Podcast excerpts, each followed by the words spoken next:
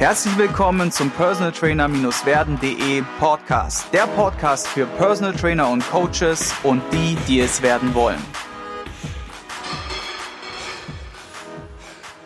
Im heutigen Neujahrs-Special, welches in Kooperation mit dem Trainermagazin Deutschland präsentiert wird, habe ich niemand anderen zu Gast als meine Frau Mareike Spalik.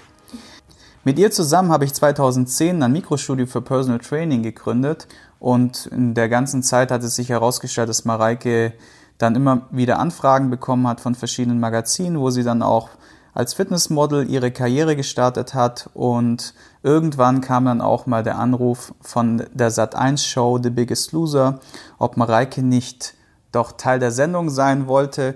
Gesagt, getan. Und heute ist sie dann gerade vom ja, von der zehnjährigen Jubiläumsstaffel zurück die unter anderem in Andalusien, in Spanien und in Österreich, Tirol gedreht wurde.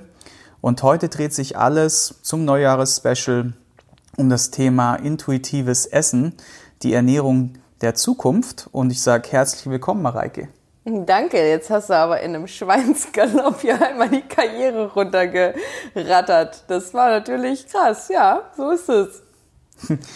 Ja, das ist schon ganz witzig, wenn wir jetzt uns gegenüber sitzen und im Grunde über dein, dein Leben und dein Business sprechen. Und das ist ja auch nur ein kleiner Teilauszug davon gewesen. Und wenn man sich so mal überlegt, wie man das Ganze überhaupt alles geschafft hat, dann muss ich manchmal auch schon ein bisschen ja, wehmütig und respektvoll auf die letzten Jahre zurückblicken, wo wir halt auch teilweise ja zwischen 14 und 16 Stunden am Tag ja. gebuckelt haben wie die Geisteskranken, um überhaupt alles, was wir jetzt im Grunde ja so mit Leichtigkeit nach draußen posaunen, steckt halt auch viel Arbeit dahinter ja. und wäre ein eigener Podcast. wäre ein eigener Podcast, falls es die Leute interessiert, genau einfach mal in die Kommentare unten reinschreiben. Ja. Und ja, natürlich über die ganzen Jahre hat man viel ausprobiert an sich selbst, an den Klienten, an Freunden und dann sind einige Erfahrungswerte entstanden. Unter anderem natürlich auch Schwerpunktthema Ernährung.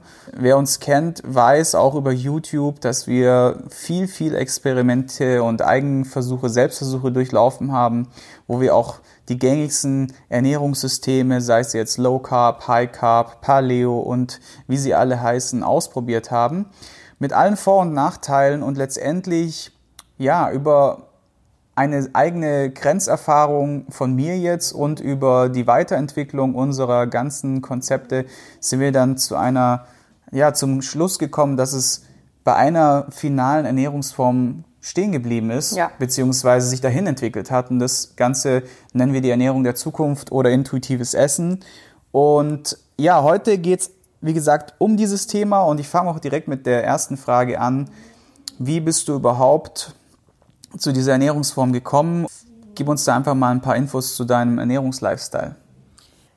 Ja, also was man jetzt hier im Hintergrund vielleicht noch ein bisschen summen oder knurren hören kann, ist unser reizender kleiner Hund. Klein ist er nicht, er denkt, er wäre ein Schoßhund, aber Rocky ist gerade dabei, ein bisschen Aufmerksamkeit von uns zu erlangen. Das ist dann natürlich immer gerade so eine Situation, weil es extrem unpassend ist, aber wir lassen ihn einfach mal. Nur nicht wundern, wenn man ihn ein bisschen ähm, Sumsen im Hintergrund hört. Er macht das ganz intuitiv und das ist auch richtig so.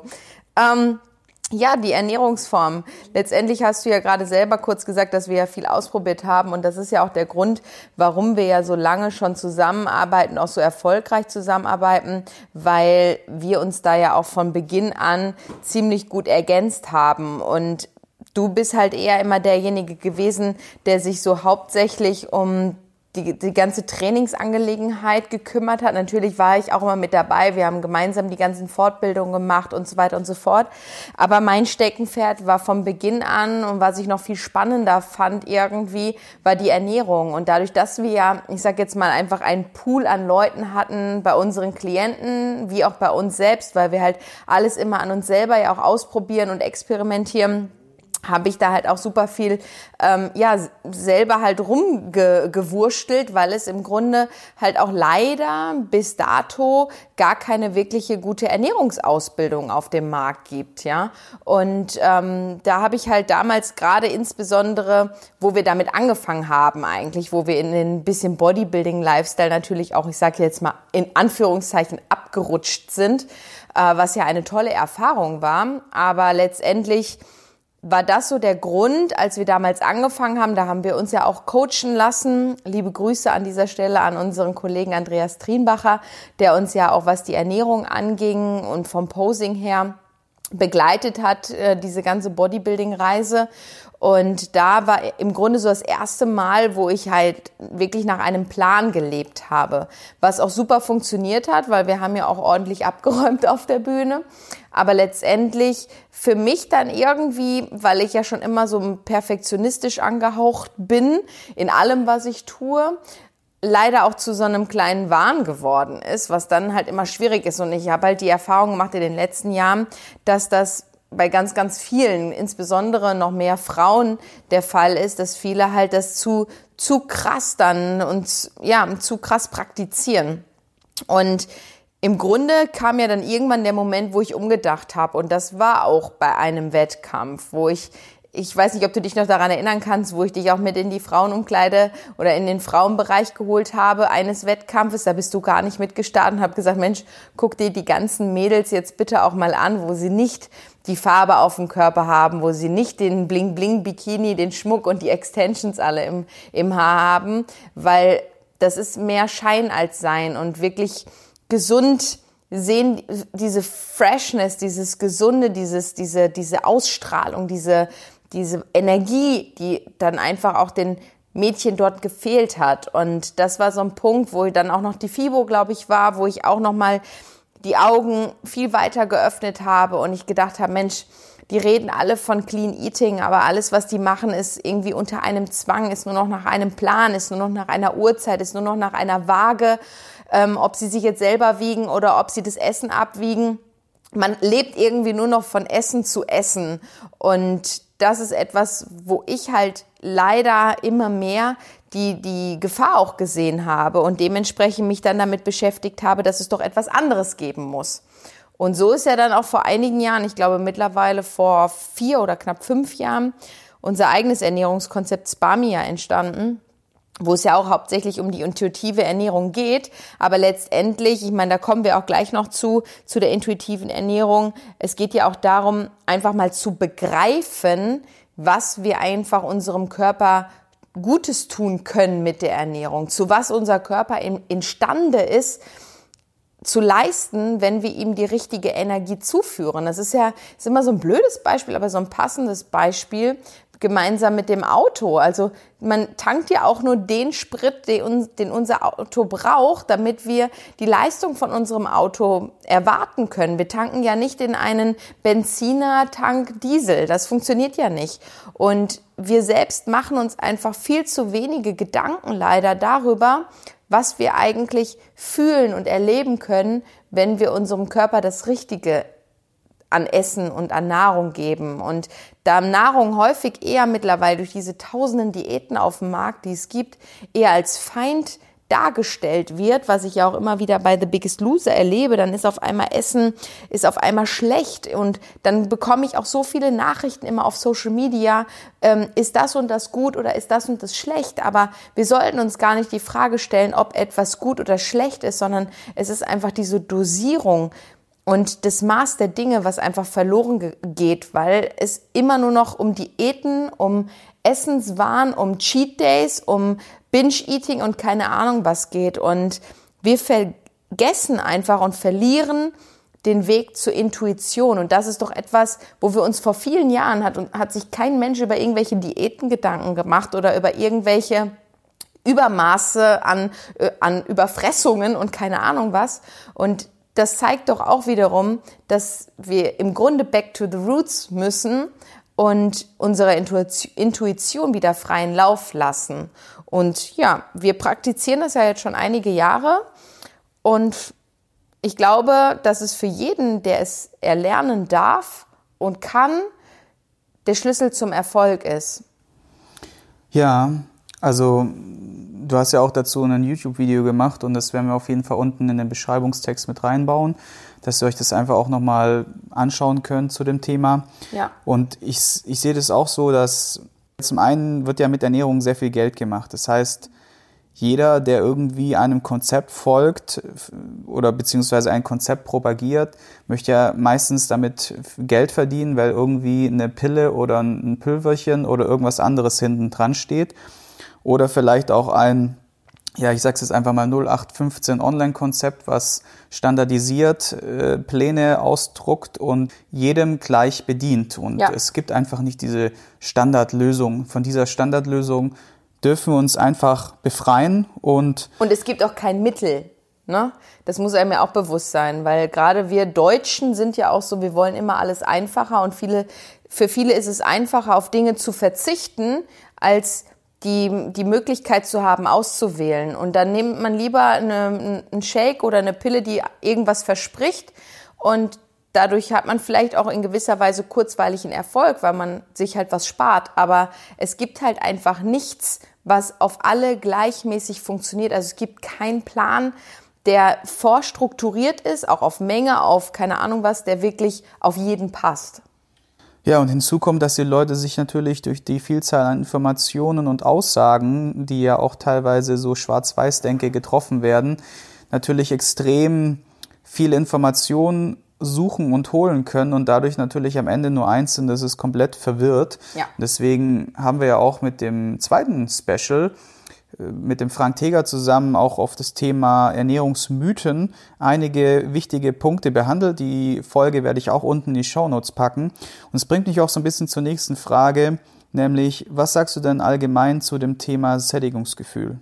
Weil das ja bei vielen Leuten ja eine Rolle spielt. Viele ja. sagen immer, wenn ich die Kohlenhydrate weglasse, werde ich nicht satt. Wenn ich äh, zu viele Kohlenhydrate esse, dann bekomme ich Heißhunger. Dann gibt's wieder die Leute, die den ganzen äh, Woche lang nur Hähnchen und Reis essen und am Ende, äh, am Wochenende sich die Burger Cheat Days geben. Und da gibt's so viele verschiedene Kisten. Allgemein mal, was sagst du zu dem Thema Sättigungsgefühl? Das ist ein mega interessantes Thema und auch ein mega komplexes Thema. Vor allen Dingen, weil viele Menschen einfach in diesen Extremen leben. Und das merke ich auch immer wieder bei The Biggest Loser, dass auch die Kandidaten, die das schon alles mal durchlebt haben, also die Ex-Kandidaten, nur in diesem Extrem können. Also entweder komplett wenig essen, ja, weil sie das durch den Wettkampf natürlich auch irgendwo gelernt haben, sage ich jetzt mal in Anführungszeichen auch, und wenn der Wettkampf nicht mehr da ist oder die Motivation nicht mehr da ist, wie bei allen anderen Leuten auch, dann fallen sie in das andere Extrem und haben dann auch kein Sättigungsgefühl mehr oder sagen, sie hätten kein Sättigungsgefühl mehr. Und alleine, dass sie sagen, sie hätten kein Gefühl mehr, das ist schon so, hat schon so eine krasse Auswirkung auf den Körper, ähm, weil letztendlich sind wir ja so krasse Maschinen, unser Körper, das, was der alles leisten kann, was das für Abläufe sind, was wir alles hinkriegen können, das ist einfach unfassbar. Und dieses Sättigungsgefühl, das sind ja auch, das ist so ein umfangreicher ähm, Ablauf, das sind ja verschiedene Rezeptoren, die am Magen sitzen, die die Dehnung realisieren, die dann wiederum an dein neuronales System weitergeben, hey, der Magen ist jetzt so weit gefüllt. Der, der Körper checkt ja auch, inwieweit du vielleicht Kalorienbomben zu dir nimmst, dass er früher ein Sättigungsgefühl herausgibt oder signalisiert, als wenn du jetzt nur ein Salat isst. Und Hormone spielen natürlich auch eine ganz, ganz große Rolle, weil Grelin ausgeschüttet wird, Insulin und so weiter und so fort. Also das sind so viele verschiedene Aspekte, die da zusammengreifen und ganz, ganz, ganz, ganz wichtig meiner Meinung nach, was auch mit zu dieser Intuition und zu diesem inneren Gefühl ähm, gehört, ist der Moment, dass man selber denkt, man hat kein Sättigungsgefühl.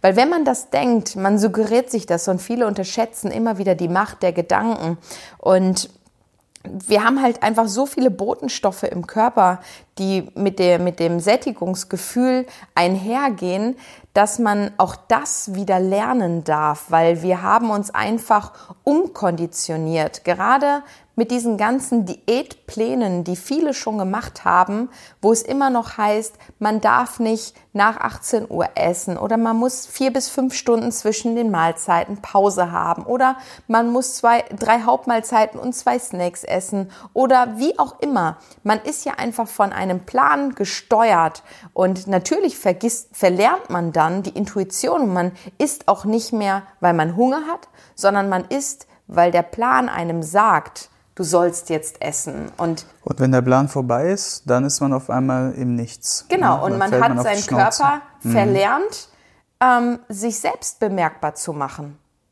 Ja, also gerade viele werden jetzt denken oder sagen, ja, wie lernt man denn intuitives Essen und oder viele werden auch sagen, die Ernährung der Zukunft, intuitives Essen, das hat äh, der Urmensch schon vor x Jahren sowieso schon gemacht und ja. genau darum geht's. Es ist ja nichts Neues, von was wir predigen, sondern wir wollen einfach nur erreichen, beziehungsweise du möchtest ja nur erreichen, dass die Leute wieder lernen, auf ihr Bauchgefühl zu hören, weil, wie ein Sprichwort schon sagt, das Bauchgefühl hat einen fast noch nie enttäuscht oder, ja. oder noch nie enttäuscht.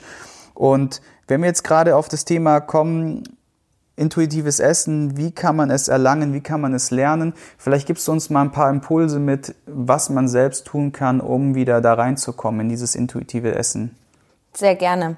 Was ich noch kurz dazu ergänzen darf, ist, ähm, dass wir früher natürlich in der Form intuitiv gegessen haben, aber wir haben auch damals nicht dieses Übermaß an Konsum zur Verfügung gehabt, ja. Da war es natürlich auch manchmal so, dass man sich vielleicht ein bisschen vollgefuttert hat, weil man dann aber auch eine ganze Weile lang nichts bekommen hat, weil wir noch Jäger und Sammler waren, ne? Das ist ja heutzutage anders, weil wir können ja jederzeit über Essen verfügen. Und das macht es, glaube ich, auch so schwierig, da diese Intuition wieder zu kriegen. Wir haben auch alle Mittel, so viel zu essen, wie wir wollen. Genau. Auch wenn wir geldmäßig knapp sind, können wir trotzdem genau. im Discounter die Regale leeren. Ne? Richtig. Und das muss, das, deswegen darf man da dieses, dieses Maß wieder bekommen. Und das erste, was ganz, ganz wichtig ist, dass man, um wieder intuitives Essen zu bekommen oder wieder zu verspüren, ist, dass man sich selbst überhaupt die Chance geben sollte, sich überhaupt satt zu fühlen. Dazu gehören verschiedene Esskulturen zum Beispiel, was heutzutage gerade auch in vielen Familien überhaupt nicht mehr gepflegt wird. Da nimmt sich jeder das Essen und setzt sich vor den Fernseher oder zurück in sein Zimmer oder keine Ahnung was, aber früher war es halt einfach auch so und das empfehle ich jedem, wirklich gemeinsam am Tisch zu essen und nicht abgelenkt zu sein mit einem Handy, mit einer Zeitschrift, mit Fernsehen oder sonst was, sondern wirklich mal bewusst zu essen und dieses Bewusstsein zu bekommen. Das macht so einen krassen Unterschied. Wir haben zum Beispiel mal eine kurze kleine Geschichte, als wir ein Fitcamp gemacht haben, wo wir unseren Leuten doch geraten haben, zwischendrin auch mal die Gabel oder den Löffel abzulegen.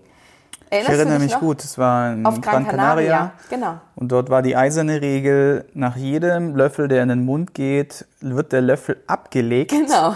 und wird mindestens, keine Ahnung, 20 bis 30 Mal gekaut. Am genau. Anfang wurden wir total ausgelacht. Ja und sogar so ein bisschen als hier seid Jetzt ihr spinnen Sie völlig. spinnt ihr total und vor allem auch so ein bisschen hey äh, Personal Training und Coaching äh, ja, irgendwo ist, ist hat, hat, hat eine Grenze. Wenn du mir diktierst wie ich zu essen und zu kauen habe nur ja. dann ist was passiert. Aber das war der krasseste Punkt den alle durchweg übernommen haben weil sie gemerkt und heute haben, noch davon reden. Genau wie gut es ihnen getan hat. Und selbst, Sie sagen ja alle, dass Sie am Anfang uns alle belächelt haben, aber dass es wirklich so nachhaltig war. Und das ist etwas, dieses langsame Essen beziehungsweise viel kauen, weil wir ja schon im Mund Verdauungsenzyme und ja auch also äh, wir wollen ja den, den Nahrungsbrei vorbereiten für unsere Verdauung. Und alles, was wir ja schon mit unseren Zähnen, wir haben ja die Zähne bekommen, um zu mahlen, zu zerhacken, zu kauen. Warum machen wir es denn nicht? Und da halt einfach eine gewisse Esskultur zu pflegen, das ist sehr, sehr, sehr, sehr wichtig. Und vor allen Dingen auch essen, wenn man Hunger hat.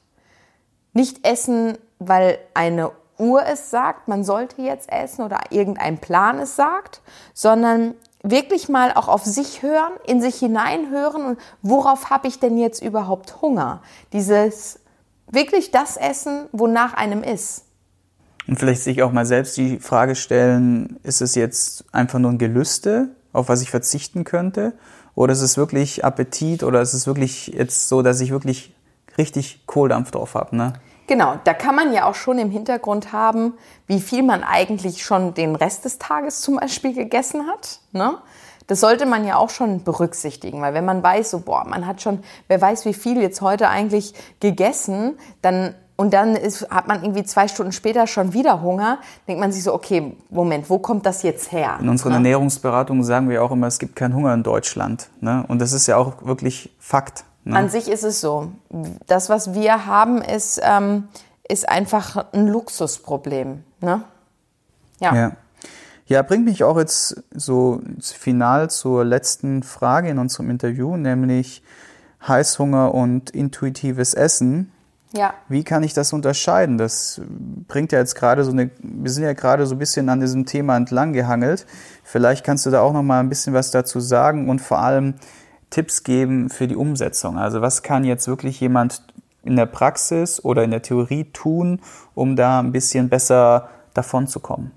Das ist zum Beispiel so eine Frage, die mich ganz, ganz viele in meiner Community immer wieder fragen. Und Heißhunger ist scheinbar ein sehr, sehr weit verbreitetes, sehr weit verbreitetes Thema, wie auch immer, weit verbreitet halt. ähm, ja, und Letztendlich hat es auch damit zu tun, weil es halt so viele Diäten geht, gibt und jeder irgendwie schon mal eine Diät gelebt hat, die ja immer mit einem Verbot in Verbindung gesetzt werden. Und diese Verbote sind halt in der Form häufig die Ursache dafür, dass man etwas ganz besonders will. Das ist ja wie bei Kindern genau das gleiche. Verbiete ihnen etwas und dann ist irgendwie doch der Reiz da, es trotzdem zu tun. Und somit baut man sich eigentlich selbst und man konditioniert sich selbst dahin, dass man genau das, was man sich verbietet, im Unterbewusstsein umso mehr haben möchte. Und so erstellt man selbst diesen Heißhunger. Viele denken ja auch, Mensch, äh, die Schokolade ist schuld. Ja, nein, nichts ist schuld. Du selbst bist schuld daran, weil du bist das, was du daraus machst. Und Viele haben halt auch diesen emotionalen Hunger. Das erlebe ich ja auch immer bei The Biggest Loser, weil sie dann denken, wenn ich das jetzt esse, dann fühle ich mich gut. Das hat was mit Spaß oder was mit Langeweile zu tun. Ich überbrücke Zeit oder ich überbrücke Gefühle oder was auch immer, weil das ist schon so, dass ja auch zum Teil Dopamin als Belohnungshormon ausgeschüttet wird in dem Moment, weil du es dir selbst so suggerierst, dass das dann auch so ist. Weil du isst es ja, weil du dir denkst, so, und jetzt gönne ich mir eine Tüte Chips. Darauf, dann wird alles besser. Du fühlst dich danach nicht wirklich besser, aber in dem Moment ist es schon so. Und gerade deswegen diese ganzen Gedanken an Cheat Days oder sonst was, diese Denkweise, dass man sagt, hey, jetzt habe ich gerade echt was gegessen, was schlecht war und jetzt ist sowieso der ganze Tag im Eimer, das kennen ja viele wahrscheinlich, zu sagen, ach ja, jetzt habe ich das schon gegessen, jetzt habe ich das schon gegessen, jetzt ist gerade auch egal, jetzt kann ich weiter reinhauen. Und so entstehen ja auch diese Binge-Eatings, dieses Essen ohne komplettes Maß, ja, einfach im Übermaß, das ist halt im Grunde gefährlich und deswegen möchte ich in der Form wieder zeigen, dass selbst wenn man Lust auf irgendwas hat, es ist ja auch nichts gut oder nichts schlecht. Man kann ja nicht sagen, dass eine Schokolade schlecht ist. Auch ich esse mal Schokolade, ja. Aber man darf dann lernen, einfach auch zu sagen, hey, okay, es ist vielleicht auch gut, wenn ich nur eine Rippe Schokolade esse, und nicht direkt die ganze, weil ich denke so, ah, jetzt habe ich schon eine Rippe gegessen, jetzt kann ich auch die ganze Tafel verdrücken. Das ist dann wieder der falsche Gedanke. Und dann denkt man sich, ah, jetzt habe ich schon eine Tafel Schokolade gegessen, jetzt kann ich direkt noch, keine Ahnung, was hinterher schieben. Und das hat dann nichts mehr mit Heißhunger zu tun, sondern das hat was mit einer absoluten, mit einem Fressgelage, zu dem du dich selber entwickelt hast, zu tun. Und da bist du selbst in der Lage, es zu ändern. Und mein Tipp dahingehend ist es wirklich, in der Form vielleicht natürlich auch gesündere Sachen zu finden, Alternativen zu finden. Ich meine, wir haben ja auch Sweet Dreams Buch und keine Ahnung was, wo süße Rezepte drin sind, weil man darf ja auch süß essen. Aber vielmehr ist es diese, diesen emotionalen Hunger zu hinterfragen. Woher kommt der überhaupt? Was ist die Situation? Wann komme ich denn in die Situation, vielleicht den emotionalen Hunger mit falschem Essen oder mit Essen im Übermaß zu kompensieren? Und mach dir bewusst, ob das wirklich die Lösung deines Problems ist. Weil ich kann eigentlich, und eigentlich gibt's nicht, ich kann versprechen, dass es die, nicht die Lösung dafür sein wird, sondern finde dein wirkliches Ziel, was möchtest du erreichen, was ist deine Herausforderung gerade und wie kann ich diese Herausforderung wirklich anpacken. Und dann ist dieser emotionale Hunger mit Tatsachen einfach wieder wegzukriegen, weil man nicht in diese Süßfallen oder Heißhungerfallen oder sonst was tappen muss. Ja, das sind ein paar sehr wertvolle Tipps, die du da mitgegeben hast. Um jetzt auch den Zusammenhang zum Personal Training und zum Coaching zu bringen. Ich glaube, das sind zwei sehr wichtige Fragen, die sich bei uns beiden im Coaching-Bereich auch immer weiterentwickelt haben, dass du nicht einfach, dass du weggehst von, ich gebe ihm jetzt einen Plan, der ist vielleicht individualisiert, aber es ist einfach nur ein Plan. Ja. Sozusagen ist A, ist B, ist C. Wir haben ja früher schon immer von Anfang an auch die Pläne im Dialog erarbeitet. Das heißt, ja. du hast eine Situation, der Coachy kommt rein, du fragst ihn, hey, was sind deine Lebensmittel, die du gerne isst, auf was äh, kannst du nicht verzichten, wie können wir zusammen einen Nenner finden. Doch wir haben halt immer weiter herausgefunden, dass es eher gar nicht daran liegt, dass die Leute nicht wissen, was sie essen oder dass ihnen der Plan fehlt oder auch wenn sie den Plan dann haben, dass es, dass der Plan einfach schlecht ist oder nicht individuell genug, sondern dass es oftmals halt andere Themen sind, die die Leute davon abhalten, in einen gesunden Lifestyle, in eine gesunde Ernährung, in ein gesundes Training reinzukommen. Ja. Und das sind eher emotionale Geschichten, Dinge der Vergangenheit, unaufgearbeitete Dinge in der Vergangenheit, Dinge, die auch äh, schlecht wie schlechte Gewohnheiten, Persönlichkeitsentwicklung, es spielt da eine ganz große Rolle und Hast du da noch abschließend einen wertvollen Tipp an alle Coaches, die Ernährungsberatungen geben? So einen finalen Tipp? Ja, also was wir ja auch über Jahre schon machen und was auch das Interessante ist, ist ja im Grunde Bewusstsein wirklich zu vermitteln auch. Ja, also nicht einfach nur sagen, hier ist das, das, das, dann wird es funktionieren. Weil es schon möglich, dass es funktionieren wird. Aber es ist halt nie eine langfristige Lösung. Und der Kunde, der Klient sollte begreifen, warum er es so und so macht, damit er selber entscheiden kann, was wären denn dann Alternativen, dass er irgendwann halt auch ohne dich als Coach klarkommen kann. Und das bringt eigentlich die zweite Lösung mit sich, dass du das Interesse haben solltest, deinen Klienten weiterzubringen, auch ohne deine Hilfe irgendwann langfristig gesehen. Weil es werden genügend Leute immer wieder nachkommen. Aber wir sollten nicht so arbeiten wie manche Ärzte, dass wir irgendwie nur Symptome behandeln, aber nicht die Ursache, damit die Kunden irgendwie immer bei uns bleiben, sondern ich oder das machen wir ja schon seit Jahren. Wir sind immer der Meinung gewesen, dass wir halt an der Ursache ansetzen, unser Know-how weitergeben, damit jeder davon profitieren kann und mit sich alleine wachsen kann und darf und einfach dadurch selbst eine langfristige Entwicklung hinlegen kann. Genau, unabhängig wird, selbstständig wird. Genau. Und ich sage Dankeschön für die wertvollen Impulse zum Thema intuitive, intuitives Essen. Wir hätten jetzt natürlich auch noch ultra lang weiter quatschen können, weil das Thema ist äh, sehr breit und sehr tief. Und wenn ihr mehr davon wissen wollt, dann schreibt wirklich mal was in die Kommentare rein oder schreibt uns auch eine schöne iTunes äh, Referenz oder Rezession, damit sich die Arbeit einfach auch weiter verbreitet an alle weiteren Coaches, die da Interesse haben. Und jetzt trinken wir intuitiv einen leckeren Tee, ne? Genau. Danke für deine Zeit, Mareike, und danke dir. An alle Zuhörer einen guten Start ins neue Jahr. Genau. Ich hoffe, du konntest ein paar wertvolle Impulse für dich mitnehmen. Wenn du diesen Podcast informativ findest, dann abonniere ihn doch einfach für weitere spannende Folgen. Und vergiss nie, die wichtigsten drei Buchstaben im Leben sind T-U-N.